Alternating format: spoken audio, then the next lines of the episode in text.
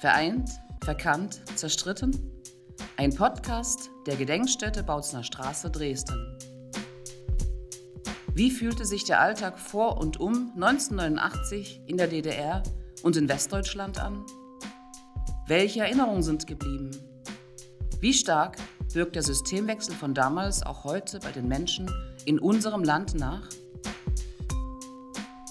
Wir haben interessante Gäste eingeladen, mit denen wir heute auf unser gemeinsames Land blicken.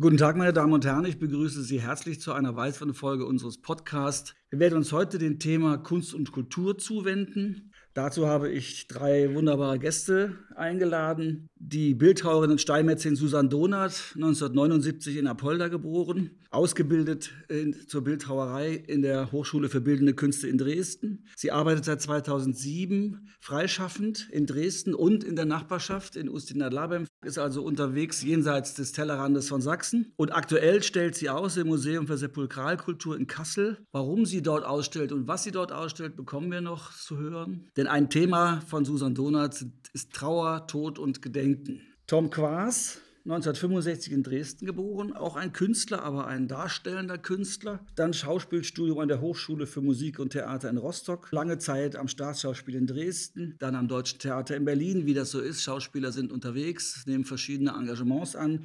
Dann kommt er aber zurück nach Dresden, gehört seit 2001 fest zum Ensemble des Staatsschauspiels, ist aber vor allen Dingen auch bekannt als jemand, der den Theaterkern Dresden ins Laufen gebracht hat und im Sozietätstheater gespielt hat und Regie geführt hat. Und bemerkenswert ist auch, dass er 2006, 2007 am Centre National des Arts de Cirque also der einzigen öffentlichen Zirkushochschule Europas studiert hat. Das merkt man dann manchen seiner Regieunternehmen anschließend auch an denn er ist Theaterdirektor im Theaterzirkus Dresden äh, und äh, er hat eine wunderbare Faustinszenierung gemacht, und zwar ein Faust ohne Worte, was man gar nicht glaubt, wenn man weiß, wie viele Worte der Faust hat. Last but not least, ein anderer Künstler, ein Erinnerungsvirtuose sozusagen, der Soziologe Karl Siegbert Rehberg, 1943 in Aachen geboren, zuerst Buchhändler und Lokaljournalist, dann kurz im Bundestag als Abgeordnetenassistent, hat dann im berühmten Jahr 1968 begonnen, Soziologie und Politologie zu studieren in Köln und in Aachen und äh, ist dann, und das ist entscheidend für uns, Gründungsprofessor des Instituts für Soziologie an der TU Dresden geworden, Anfang der 90er Jahre, und hatte bis zu seiner Emeritierung die Forschungsprofessur für soziologische Theorie inne. Ich selbst heiße Justus Ulbricht, bin Historiker, Germanist und Pädagoge von der Ausbildung und bin heute als Moderator zuständig. Wenn wir heute auf Kunst und Kultur schauen und auch zurückschauen, auf die Jahre vor 89 oder kurz nach 1989, dann geschieht das nicht aus nostalgischem Interesse, sondern der Blick zurück hat mit unseren gegenwärtigen Interessen und Einschätzungen unserer Gesellschaft zu tun. Denn wenn wir heute über ein zerstrittenes Land sprechen, müssen wir wohl überlegen, was wir ererbt von unseren Vätern haben. Getreu dem Wort im Faust, was du ererbt von deinen Vätern hast, erwirb es, um es zu besitzen. Was man nicht nützt, ist eine schwere Last. Nur was der Augenblick erschafft, das kann er nützen.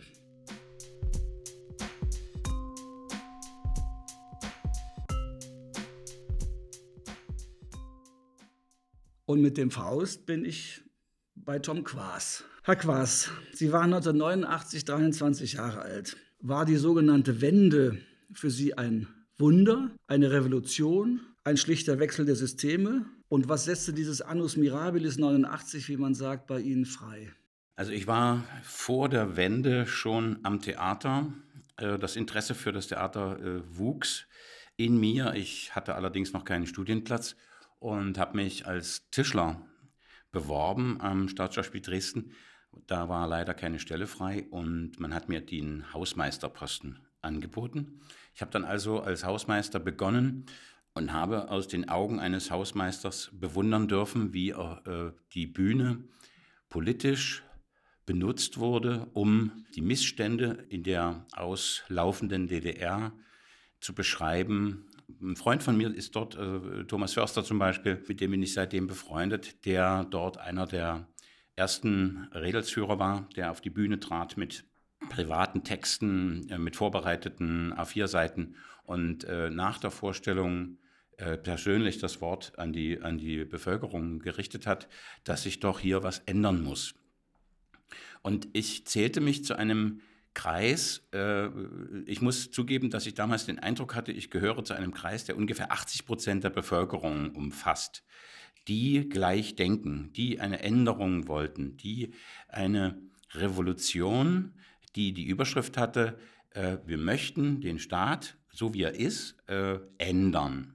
Also wir wollen ihn nicht weghaben, sondern wir wollen diesen Staat verändern. Und in diesem Glauben habe ich äh, begonnen, Flugblätter zu schreiben äh, mit, mit Freunden. Es äh, gesellten sich dann eigenartige Menschen zu uns, ähm, unter anderem ein Maler, der den, die Abkürzung Moppel hatte, gesellte sich zu uns, der sich später als Stasi-Offizier herausstellte, ähm, der, unser, der unser Treiben also verfolgt hat. Wir haben durch diese kleinen Zettel, die wir da geschrieben haben mit der Schreibmaschine meines Vaters, äh, die wir in der Neustadt verteilt haben, eine, Demo, die, eine erste Demonstration äh, erreicht. Und zwar war das die am Fetscherplatz. Da waren 200 Leute, waren nur 200 Leute, viel mehr waren das noch nicht. Und dort passierte etwas, was mich überrascht hat. Es kamen äh, Polizeiwagen und drei Polizisten liefen direkt auf uns zu. Das hat mich irritiert. Also wir wurden, äh, wir Jungs, wir drei Jungs wurden direkt rausgeholt aus diesen 200 Leuten, äh, kamen auf die Bautzner Straße in, in dieses Polizeigewahrsam, haben dort äh, vier Stunden in, einer, äh, in so einer Garage gestanden mit Metalltüren, durften äh, nur unter Kontrolle pinkeln gehen. uns wurde in die Beine geschlagen mit den Gummiknüppeln, wenn wir, uns, wenn, wenn wir unsere Position aufgegeben haben. Dann wurden wir in Gefängniswagen gesteckt, nach Bautzen gefahren, an das Gefängnis. Und dort wurde uns, wurde uns Hab und Gut weggenommen. Äh, Handys gab es ja noch nicht, aber Gürtel und äh, Portemonnaie wurde uns abgenommen. Und ich hatte das Gefühl, das ist jetzt das Ende. Wir wurden dann nach fünf Tagen, weil es gab auch keine, keinen, keinen Beweis, dass wir irgendwas angezettelt hätten, äh, wieder freigelassen. Und im Prinzip habe ich im Gefängnis die, äh, die Wende verpasst. Also ich kam raus und äh, Schorlemer hatte dann bewirkt, dass die politisch Inhaftierten freigelassen werden. Und wir waren äh, sozusagen die Glücklichen, die zwar erst fünf Tage drin waren, aber wir gehörten zu den Glücklichen, die wieder rausgelassen wurden. Und aus dieser Situation bin ich dann äh, zum Studium gegangen nach Rostock. Und jetzt zur Frage zurück. Äh, Dort ist mir klar geworden, dass ich nicht zu 80 Prozent der Bevölkerung gehört habe, sondern offensichtlich nur zu 10 bis 20 Prozent der Bevölkerung. Und dass die Änderungswünsche an dem Staat doch andere waren. Also die bezogen sich auf äh, äh, freies Reisen, die bezogen sich auf Mercedes-Fahren, auf äh, Marlboro-Rauchen und solche Dinge. Aber sie, dieses politische, interessierte Ändern de, des Staates, das, das ist doch eine relativ kleine Gruppe gewesen. Und das hat mich enttäuscht. Also ich wurde enttäuscht. Und für mich war das ein, der Beginn einer neuen Visionssuche. Also ich habe dort angefangen, eine Revolution im Kleinen zu beginnen, die mich betrifft, die meine, mein Umfeld betrifft, den engsten Freundeskreis äh, und am Theater im besten Fall ein, zwei Zuschauer von vielleicht 100. Das ist die Veränderung, die ich empfunden habe. Frau Donat, Sie waren zur Wende zehn Jahre alt und haben etwa zehn Jahre später Ihre künstlerische Ausbildung begonnen. Spielte dabei die bildende Kunst aus der DDR als prägende Tradition überhaupt eine Rolle oder stand Ihnen das sogenannte Erbe eher im Weg, einen eigenen Weg zu finden? Die bildende Kunst der DDR spielte für mich damals eine gleichberechtigte Rolle zur westeuropäischen Tradition.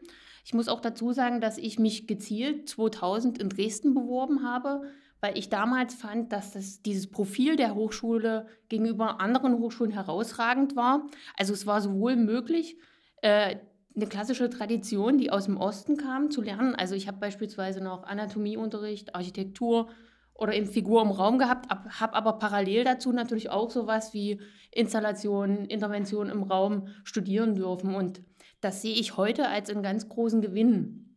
Also dieses Profil hat sich an Dresden nicht erhalten, aber zu meiner Zeit gab es das.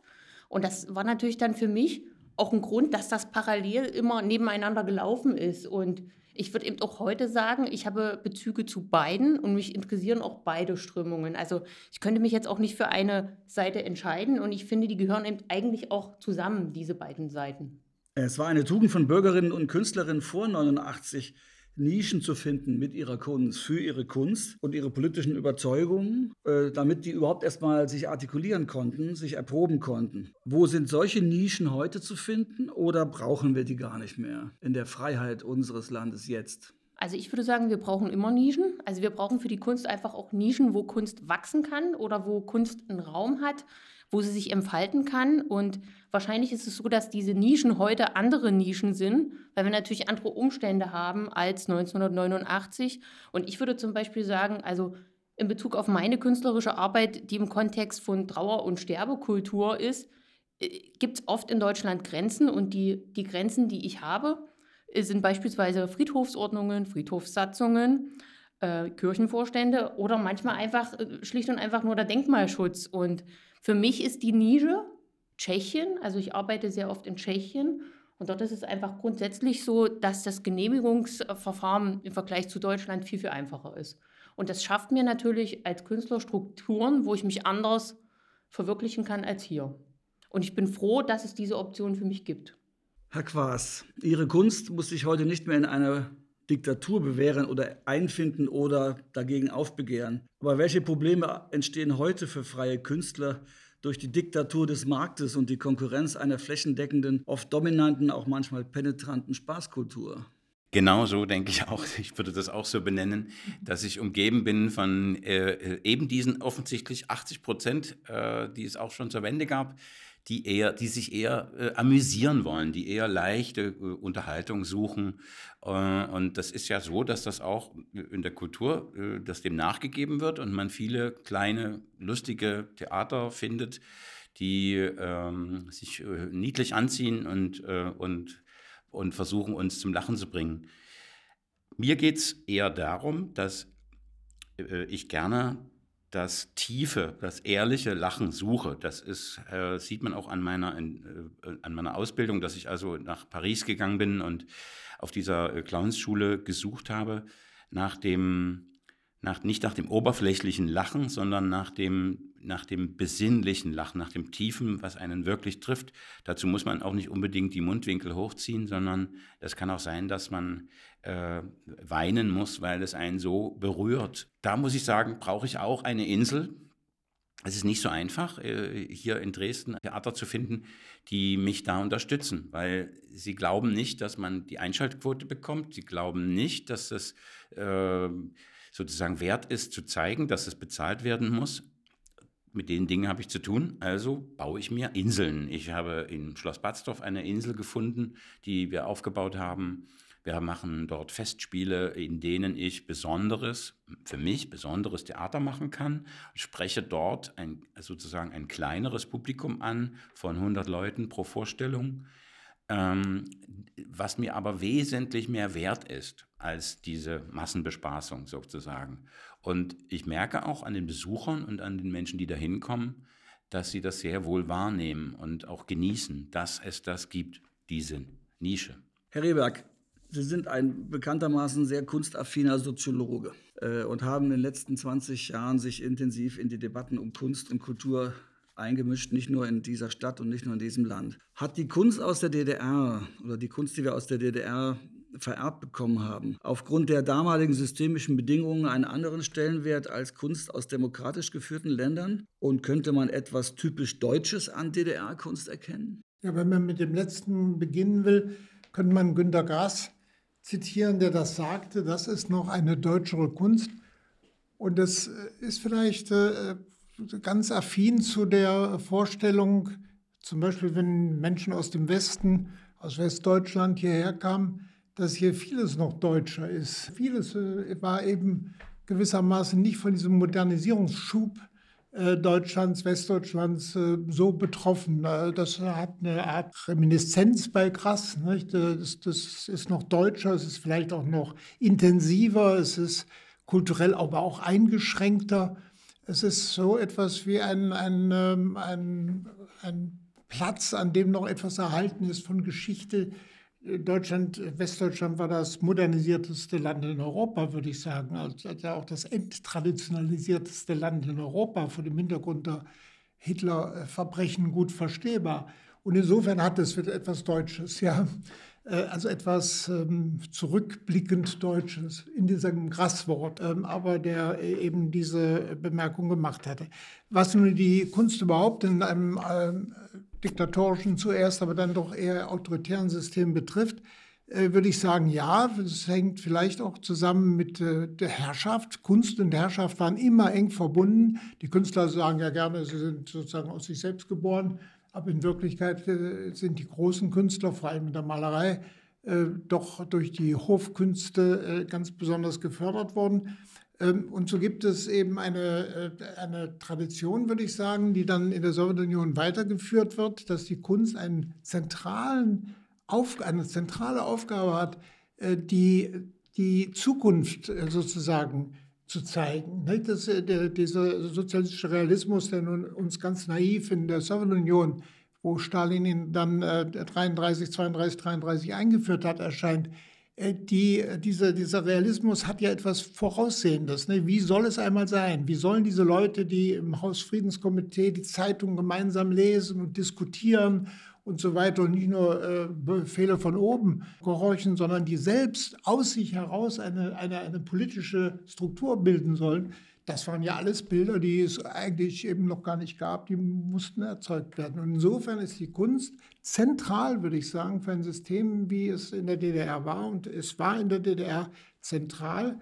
Ähm, zentral heißt nicht zentral gelenkt, es war zentral bestimmt in vieler Hinsicht, aber es war ein Spannungssystem von Anfang an. Also ein kurzes Wort noch zu sagen, weil das hier oft doch nicht gesehen wird.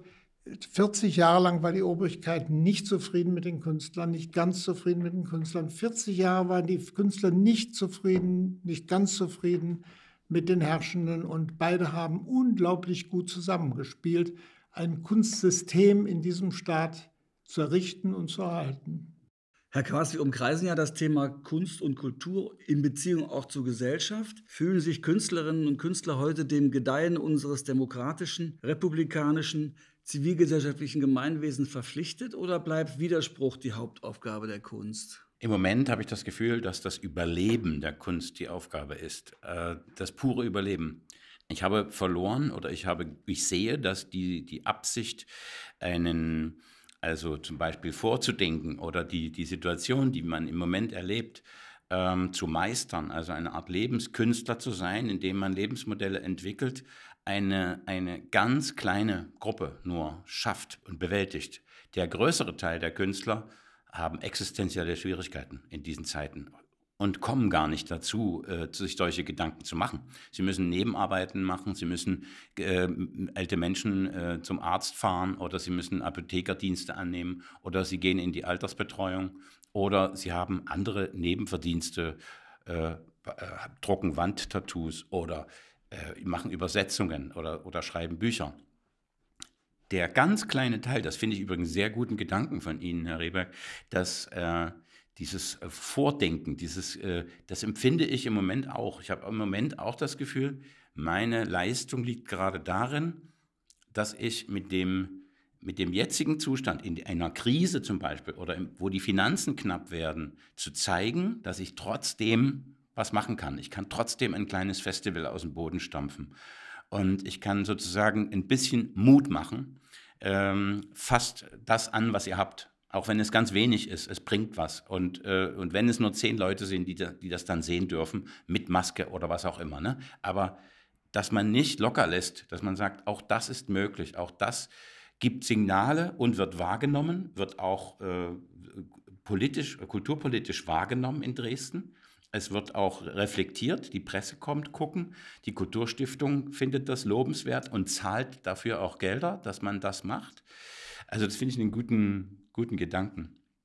Insofern äh, sehe ich dort im Moment meine, meine Wirkungsstätte. Frau Donat, die Kraft so mancher Kunst vor 89 erwuchs aus dem Willen, nicht einverstanden zu sein mit den Verhältnissen. Woran reibt sich denn heute eine Kunst, die nicht einfach mitmachen oder einstimmen möchte, die nicht gefallen möchte ausschließlich? Woran reibt sich heute Kunst in einer Gesellschaft proklamierter grenzenloser Freiheit? Woran reibt sich denn Ihre Kunst heute? Ich würde es, glaube ich, erstmal gerne allgemeiner fassen. Ne? Also ich glaube, dass zeitgenössische Kunst oder manche zeitgenössische Kunst sich an strittigen Themen reiben kann, wie beispielsweise Umweltverschmutzung, äh, Verbrauch von Ressourcen, Diskriminierung oder auch Geschichtsschreibung. Ähm, ich würde aber gerne auch noch mal was zu dieser grenzenlosen Freiheit sagen. Also ich sehe das nicht so, dass wir grenzenlose Freiheit haben weil viele Künstler tatsächlich in absolut prekären Verhältnissen leben und arbeiten und eigentlich gar nicht in der Lage sind, sich frei zu bewegen oder frei zu arbeiten aufgrund des finanziellen Hintergrundes, der fehlt. Und mir stellt sich an der Stelle auch immer mehr die Frage selber, ob nicht soziale Herkunft, Geschlecht und Kinder über so eine künstlerische Biografie entscheiden. Und die Frage wird für mich auch ähm, gerade in der jetzigen Situation irgendwie immer gravierender. Es wäre ja schön, wenn wenn es das geben würde, die Frage ist natürlich auch, äh, was ist, was ist das dann für Kunst, die quasi grenzenlos frei ist und äh, die keine Zwänge hat. Also da entstehen ja auch Arbeiten, die sonst gar nicht entstehen würden, wenn wir jetzt im Paradies leben würden. Also mir wäre es wahrscheinlich ziemlich langweilig im Paradies. Ich finde auch, dass äh, die, die grenzenlose Freiheit, die Sie äh, äh bezeichnen und benennen, ähm, eine ganz große Verunsicherung geschaffen hat. Also äh, was tue ich eigentlich? Was kann ich denn mit mir machen in der großen Freiheit? Und das ist ja eine Art Sinnsuche, die, die äh, stattfindet. Ähm, was mache ich denn mit, mit mir selbst? Was, was kann ich denn leisten? Was kann ich denn schaffen? Wie kann ich mir den Tag schön machen? Und das sind, glaube ich, die, die Visionen, die jetzt im Moment fehlen. Ich habe das Gefühl, dass das Gros des Theaters zum Beispiel, nur da kenne ich mich aus, sehr viel zerstören. Die sagen, also die Theater, alten Theaterformen wollen wir nicht mehr. Wir wollen jetzt die, die Hinterbühne sehen. Wir wollen sehen, wo das Licht herkommt. Wir wollen den Schauspieler nicht mehr in irgendwelchen alten Kostümen sehen. Wir wollen in, in Alltagsklamotten sehen. Wir wollen hinter die Kulissen gucken sozusagen. Und es wird alles, was, was eigentlich mal wertvoll war und schöne Sprache oder alte Klassiker, wird, wird im Moment zerdroschen. Es wird, wird alles kaputt gemacht. Und ich gucke mir das an und denke, okay, es ist vielleicht nicht gut, aber was denn dann? Also wo, wo sind denn die neuen Visionen? Also äh, ich, ich frage mich das. Ich finde es in Ordnung, wenn man was kaputt macht. Ich finde auch in Ordnung, wenn man sich über den Staat beschwert und dass es kein Geld gibt und so weiter. Aber wo sind von den Künstlern jetzt mal äh, die Visionen? Würden Sie sagen, dass das eine Form von Vermarktung ist? Auf mehreren Ebenen? Also auch dieser, diese Form von Voyeurismus? Nee, das Gefühl habe ich nicht. Ich habe das Gefühl, dass das eine staatlich gestützte Kultur ist. Also das sind, ich sehe diese Zerstörung ähm, vorwiegend bei Theatern, die finanziert werden, die auch jetzt in einer Krise wie Corona äh, sozusagen durchgehend Geld bekommen, 100 Prozent. Und, äh, und die aber immer daran arbeiten, dass alles äh, zerstört werden muss und dass, dass man die Kritik vor allen Dingen äußern muss. Mir fehlt die Geschichte. Mir, mir fehlt das kleine bisschen äh, Staunen, dieses, ähm, ich, ich schaffe etwas, wo ein Zuschauer, der vielleicht auch zerrüttet ist und mit seiner Freiheit nicht umgehen kann, einen kleinen Anhalt findet, einen, eine Idee für sich, für sein Leben findet, äh, um mit seinem Leben klarzukommen. Ich würde ja also äh, skeptisch sein gegenüber sozusagen einer Lamoyanz äh, der großen Freiheit, äh, die man nicht bewältigen kann. Äh, es ist äh, doch äh, ganz interessant zum Beispiel, dass die, sagen wir mal, die, die Künstler in, in dem Westen, die amerikanischen Abstrakten und so weiter, die Leute in der Bundesrepublik Italien und sonst wo, dass die eine, ähm, ein Freiheitsmoment auf jeden Fall als Bedingung der Künste hatten. Also da eben ganz selbstverständlich war, dass die Künste autonom sind.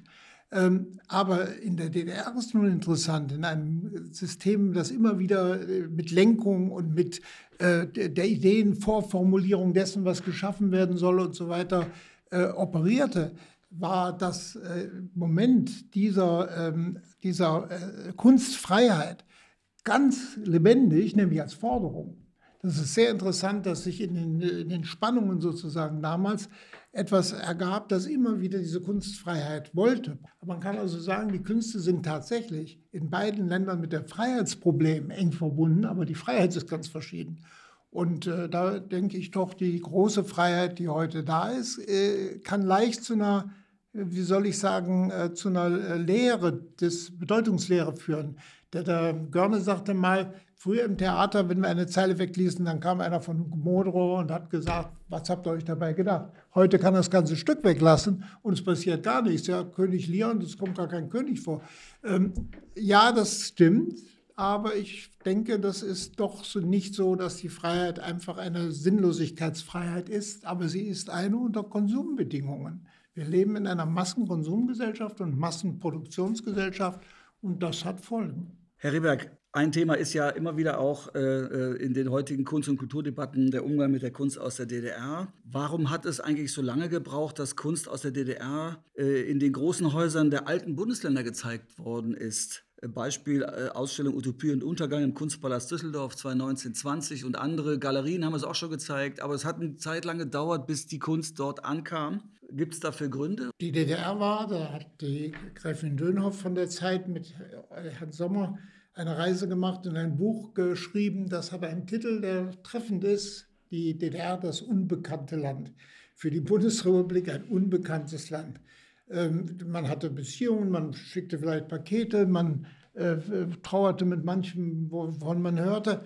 Man hatte keine Ahnung von irgendetwas. Ein Mann heißt jetzt, eine große Mehrheit der westdeutschen Bevölkerung hatte äh, kognitiv die DDR abgeschrieben. Selbst wenn man die Wiedervereinigung irgendwann erhoffte, war sie nicht mehr ein Generationenprojekt, das man hätte erleben können. Und die Ahnungslosigkeit war groß, was da im Einzelnen vor sich ging. Das galt auch für die Künste. Es hat dann äh, diese Austausche gegeben, die, äh, die, es kamen fünf äh, Künstler zur fünften Documenta. Es gab Peter Ludwig, den Großsammler in Aachen, der äh, sehr viel DDR-Kunst ähm, gesammelt hat. Ähm, und dann wurden die Bilder alle zurückgegeben nach Leipzig. Ja? Das war ja großartig. Da wurde sozusagen der westdeutsche Boden purifiziert von DDR-Kunst. Also ich würde sagen, Ahnungslosigkeit und Ignoranz sind die eigentlichen Voraussetzungen gewesen. Und langsam wird erkannt, dass ein, ein, der Zusammenbruch einer Gesellschaft etwas wirklich Gravierendes ist. Nicht nur 45, sondern eben auch 90. Und langsam wird auch ein Gefühl dafür, glaube ich, entwickelt, dass dann man doch mal hinstehen sollte, was denn mit dieser Kunst los war und los ist sodass die bloßen Klischees einfach äh, doch relativiert werden. Das, glaube ich, ist der Grund. Diese Ignoranz, äh, der, also diese Nichtkenntnis der DDR. Das gilt nicht für die Literatur. Die Literatur war sehr präsent, äh, wenn man denkt, Christa Wolf hat äh, manche Texte zuerst in der Bundesrepublik verlegt und dann in der DDR. Äh, das war eine andere Sphäre. Aber in den bildenden Künsten war das ein unbekanntes Land, so wie in vielen, vielen anderen Dingen auch. Ich würde jetzt nicht sagen, dass ich benachteiligt bin, weil ich im Osten geboren wurde oder im Osten studiert habe. Es wäre auch faktisch falsch. Bei mir ist das künstlerisch sogar so, dass mein Kernwerk in Mannheim in der Privatsammlung ist äh, und ich selbstverständlich mit Kollegen in Bremerhaven oder in Frankfurt arbeite, genau wie mit Kollegen aus Dresden oder aus Tschechien. Ich sehe natürlich, was Sie sehen und ich sehe natürlich auch, dass in einer bestimmten Etage, ich sage jetzt mal die obersten Kunstpreise, die obersten C4-Professoren nicht so viele Ossis sind. Aber auf der anderen Seite sehe ich eben, äh, dass es sich ändert, dass ein Interesse da ist. Also meine Hoffnung und auch meine positive Erfahrung ist tatsächlich, dass die Menschen in der Kultur als Kuratoren, als Kunsthistoriker, die jetzt um die 30 sind, für die ist das anders selbstverständlich, dass wir ein Deutschland sind. Und das finde ich eigentlich auch total wichtig. Also das äh, war bei mir ja auch bezogen auf die Künstler der mittleren Generation, also schon älteren Künstlern, die etabliert waren, die nicht jetzt die Viererbande waren, ne, ja. sondern eben da drunter, aber eben doch. Und für die gilt das. Für ihre Generation gilt das überhaupt nicht mehr. Ne? Das ist ganz anders schon, das ist klar. Ich habe auch noch eine ganz kleine äh, äh, Episode, die mir dazu einfällt, also zu beiden Gedanken eigentlich, äh, von, von, Ihnen und von Ihnen auch. Äh, und zwar ist das äh, Christoph Hein. Ich habe als Hausmeister eine Inszenierung gesehen, die nannte sich äh, Ritter der Tafelrunde von äh, Klaus-Dieter Kirst inszeniert. Das war Das war so gut, ne? das war so provokativ und jeder Satz war eigentlich eine, äh, war eine politische Anspielung. Die Leute haben fast auf jeden Satz reagiert. Das so brisant war Christoph Hein im Osten. Dann kam die Wende und es wurde ruhig um Christoph Hein. Fünf Jahre später brachte er das Stück Rando raus, äh, in dem ich den betrunkenen Ehemann spielte, der darunter leidet, dass, äh, dass es nicht mehr so ist, wie es ist. Und, ähm, und seine Frau ist eine bildende Künstlerin und die kriegt das hin. Also die, die schafft das, die schafft auch neue Werte, aber der Mann ist, äh, der versinkt im Alkohol. Dieses Stück wurde zum Beispiel äh, so gut wie gar nicht wahrgenommen. Es war auch der Christoph Hein und wir hatten eine einzige Einladung äh, nach äh, Bochum. Da haben wir mal ein, ein Tablett gehabt, wo wir mal kurz darüber gesprochen haben. Aber es wurde im Prinzip, das Stück gab es gar nicht. Das wurde auch äh, sonst in Deutschland nie wieder gespielt, habe ich den Eindruck. Und wieder fünf Jahre später hat er Willenbrock geschrieben, den ich dann am Deutschen Theater schon äh, engagiert gelesen habe. Und Christoph Hein stand neben mir und hat Antworten zu seinem Stück, zu seinem Werk gegeben. Da merkte ich, dass es wieder ein Aufflackern dieser Ostkunst war, gab und dass die Leute wieder reingerannt sind, die wollten das sehen. Was hat er eigentlich geschrieben? Wo kommt der her? Was hat er gemacht? Also es gab so eine, wieder eine Neugier. Und wiederum fünf Jahre später äh, habe ich eine Koproduktion mit Kubanern gemacht und habe die hier nach, nach Dresden geholt, die in Kuba ein Stück äh, gemacht, äh, äh, inszeniert haben, Ritter der Tafelrunde, nach Christoph Hein, aber komplett anders. Also mit, mit Strapsen und hohen Schuhen und also sehr sexuell angehaucht. Und ich habe Christoph Hein eingeladen, sich das anzusehen. Und äh, er hat das als köstlich amüsiert. Er meinte, also wenn, wenn seine Kunst solche Früchte trägt, auch in anderen Ländern so viel bewegt und anregt, dann, äh, dann hat er was geschafft. Dann hat er also über die Zeit äh, aus dem Osten kommend unglaublich viel bewirkt. Das ist, das ist das, was ich erlebe. Das heißt, es ist ein Weg. Es ist eine Entwicklung. Immer wieder neu. Ich finde das so äh, spannend, dass jede Zeit äh, seine Zeichen hat ihre Zeichen hat. Und äh, ich gebe mich diesen Zeichen hin. Herr Rehberg, im Reformationsjubiläumsjahr 2017 brach in Dresden ein Bilderstreit aus, der hoch erregt geführt wurde, voller Hypermoralität, bisweilen auch mit Aggression und Rechthaberei. Es ging um die Kunst aus der DDR in hiesigen Museen. Aber das erklärt nicht das Maß der öffentlichen Erregung. Worum ging es denn eigentlich wirklich beim Bilderstreit? Ja, Dresden kam sehr spät. Ich meine, Dresden ist vielleicht als selbstgenügsame Stadt immer etwas spät. Der Bilderstreit begann ja 1990 mit Baselitz groben Worten, äh, dass es eben keine Künstler in der DDR gegeben habe. Er sagt ja, äh, es gibt keinen Maler in der DDR, sondern nur Arschlöcher. Und ähm, er sagt noch etwas anderes bei anderer Gelegenheit. Es gab zwei Deutschland, aber gemalt wurde nur in dem einen. Und er meinte nicht die DDR.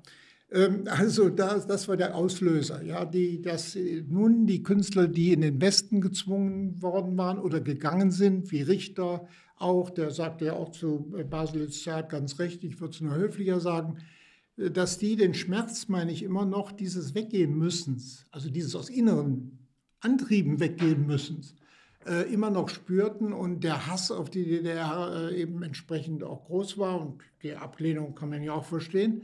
Ähm, das war der Ausgangspunkt. Dann gab es äh, viele Ausstellungen, in denen die Menschen, die sie besuchten, das Gefühl hatten, dass diese Kunst missachtet wurde, obwohl es gar nicht immer stimmte. Es waren oft sehr sorgfältige und gute Ausstellungen. Aber es wurde gewissermaßen nicht mehr anerkannt, dass das, was in den Schulbüchern da war und was mit den Künsten verbunden war, das wurde eben nicht mehr gezeigt. Das, das kam dann auch zu der, wie ein Journalist das schön genannt hatte, André Meyer, zur Wende an den Wänden. Ne? Das heißt, die Bilder verschwanden aus den Museen, wurden häufig auch in Dresden auf jeden Fall ins Depot getan. Und äh, all das hat zu dieser Empörung geführt, die den Bilderstreit zu einem, einem äh, Streit machte, den ich deswegen sehr interessant finde, weil er nicht in dem, was man das Kunstsystem nennt, äh, alleine stattfand, sondern in großen Teilen der Bevölkerung. Ich weiß noch, in Besko gab es eine Ausstellung, da hat einer ins Besucherbuch, ich habe über die Besucherbücher gelesen, äh, geschrieben, du Wessi mit deinem Bildzeitungshorizont kannst unsere Kunst doch gar nicht verstehen. Ich habe es nicht direkt auf mich bezogen, aber es zeigt, diesen, es zeigt diese, diese sozusagen Identifikation mit einem Kunstsystem, wo, wo man vielleicht mit der Brigade hingegangen war und so weiter. Also diese, diese tiefe äh, äh, Schock hat mich dazu gebracht zu sagen, es war eine Art Stellvertretungsdiskurs für die Schwierigkeiten in der Wiedervereinigung. Interessant, dass das wieder im Medium von Künsten, wie immer die Rezeption dann war, ähm, stattgefunden hat. Und insofern ist äh, dann kommt dann Dresden, äh, da hat äh, Paul Kaiser einen sehr aggressiven Artikel in der Sächsischen Zeitung geschrieben. Was er sagte, war ganz richtig, dass eben diese Westdeutschen, wie ich bin ja auch einer, der da eben als Überlagerer hier ist, aber ähm, dass die doch äh, diese Kunst gar nicht wahrgenommen haben zum Teil. Das galt für Dresden eindeutig, äh, wo der Direktor nach, nach acht, neun Jahren seines Direktorats sagte, äh, in einer Diskussion, die wir gemacht hatten, ähm, er müsse sich die Werke mal ansehen. Dasselbe sagte der Direktor in Weimar und so weiter. Es war eine Ignoranz, eine Angst vielleicht auch vor dieser Kunst. Na, am Ende könnte doch was Gutes dabei sein. Das guckt man besser gar nicht an. Ähm, die diese Szene sozusagen vorbereitete und mitbedingt hat. Bleibt denn die Kunst aus DDR-Zeiten nach wie vor isoliert in der deutschen Kunstgeschichte? Sie gehört in die deutsche Kunstgeschichte auch retrospektiv. Man muss diese Spannung sozusagen im Kalten Krieg etwa, die, die, die, diese Weltmacht der, der, Abstraktion und äh, der eben der sozialistische Realismus, man muss dann die, die Ähnlichkeiten auch sehen. Während der Teilung gibt es viele Ähnlichkeiten äh, zwischen den Künsten. Es ist notwendig, diese Kunstgeschichte als eine äh, doppelte zu beschreiben, aber äh, das Interesse von Kunsthistorikern zum Beispiel im Westen ist nicht sehr groß, das zu machen. Die sagen, das ist abgewickelt, alles in Ordnung, jetzt geht es weiter und es wird eben alles modern im westlichen Sinne.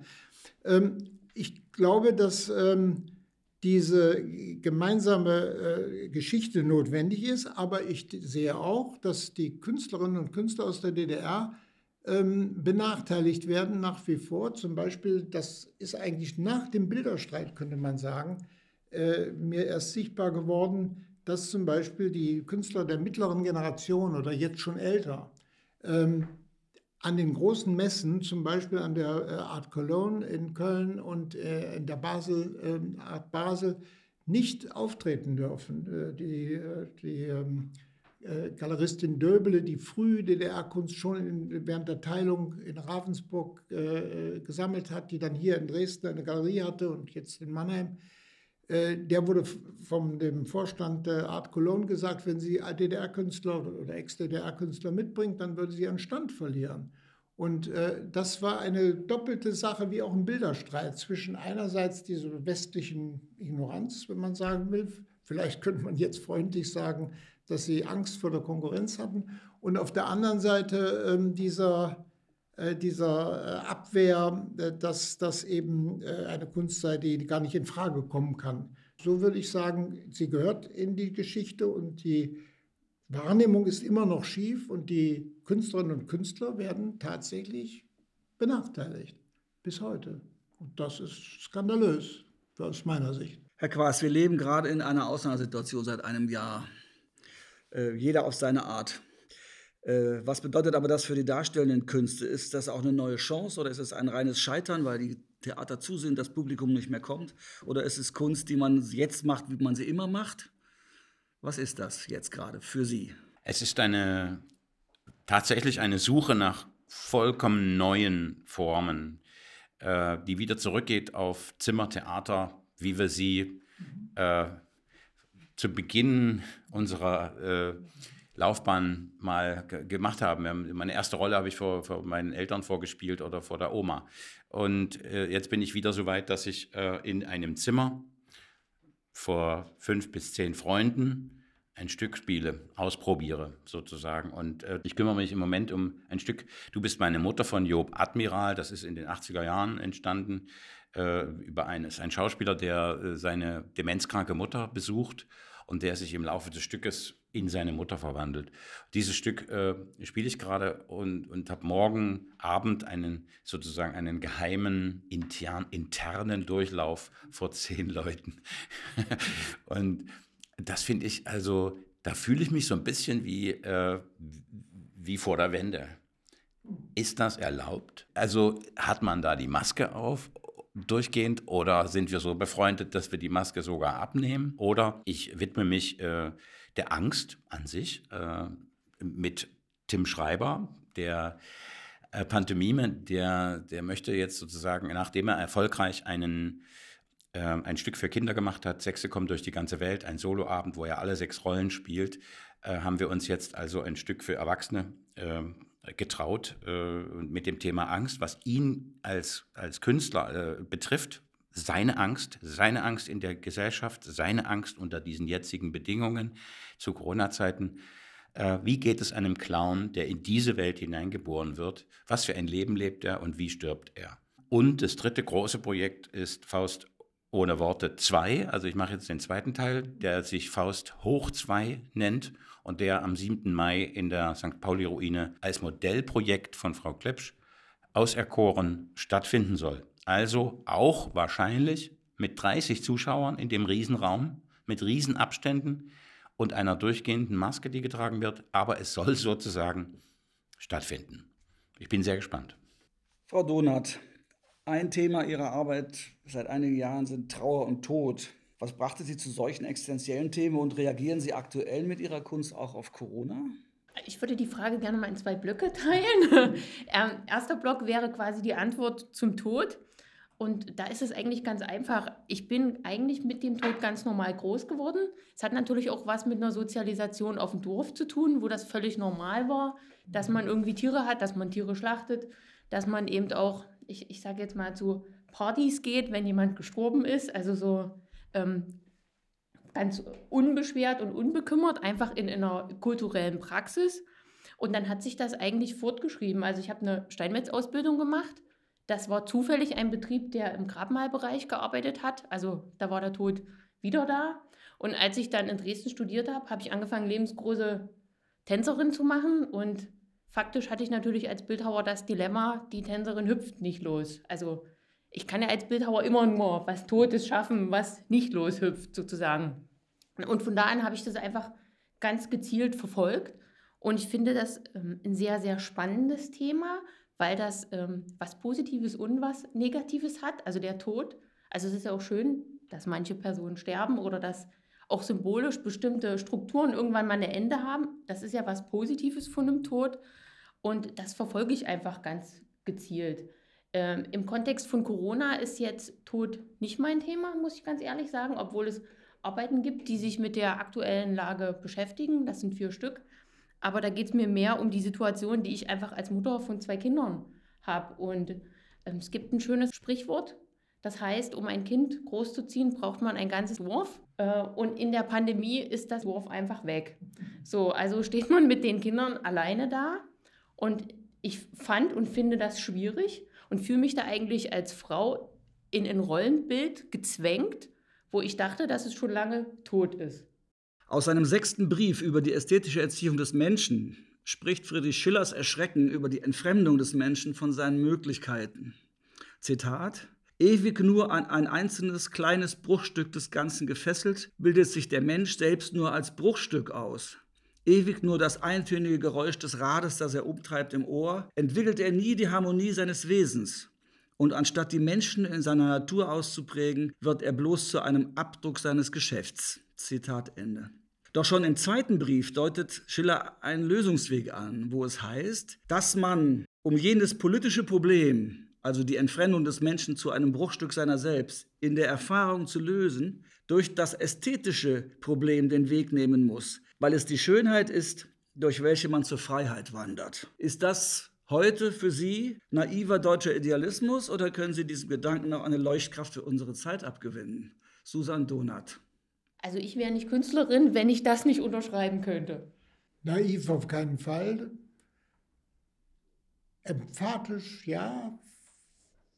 Vielleicht auch ein bisschen überheblich, aber auf keinen Fall naiv. Tom Quast? Es hätte von mir sein können. Vielen Dank.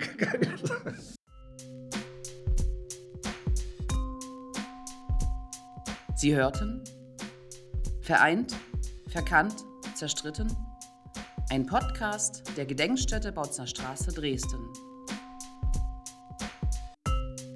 Besuchen Sie uns auch vor Ort und im Internet. Alle Infos finden Sie in den Show Notes.